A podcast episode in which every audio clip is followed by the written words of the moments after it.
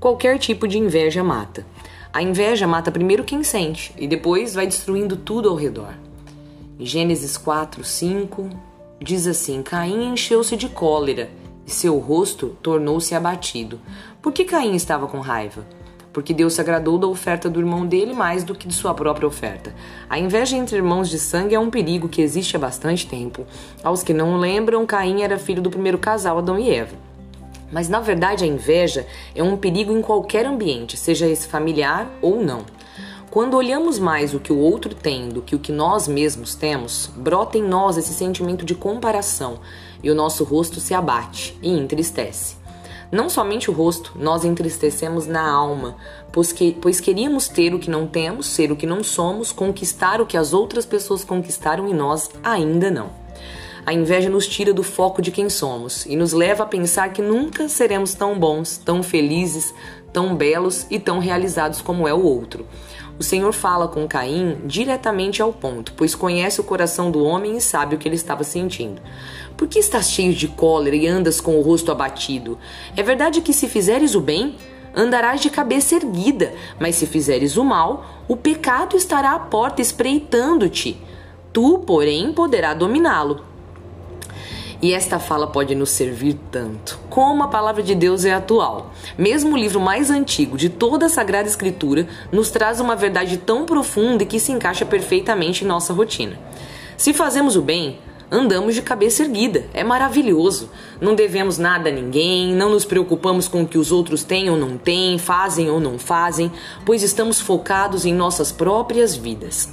Mas quando fazemos o mal, falamos mal, pensamos o mal, o mal fica nos espreitando à nossa porta e a qualquer momento pode nos derrubar. Entretanto, não precisamos nos abater e permitir que o mal nos vença. A parte mais linda dessa fala de Deus a Caim é o final dela. Deus sabia que no coração de Caim o desejo era de morte, mas ele diz ainda com esperança, pois Deus não perde sua esperança em nós.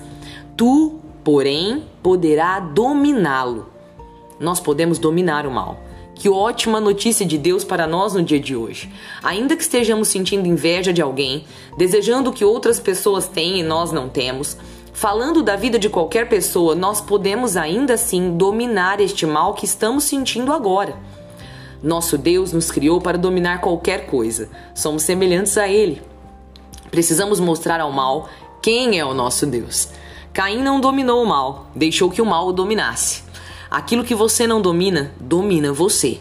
Caim chamou o irmão para um encontro e matou o próprio irmão por pensar que não era tão bom quanto ele. Quantas oportunidades na vida você já perdeu por estar mais preocupado com o que os outros pensam e têm do que com as suas próprias metas? Não permita que a inveja te domine. Pare de perder tempo olhando para as mãos, a casa, o carro, a esposa, as conquistas dos seus irmãos, sejam eles de sangue ou não. Troque de atitude. Alegre-se em cada coisa que eles conseguirem. É preciso dar graças em tudo, olhar para tudo com gratidão sincera. E comece agora mesmo a agradecer por si mesmo, por sua família, por suas conquistas, por sua vida comunitária, por sua vida profissional, por seus bens materiais, por seu alimento, por tudo, até pelas dores.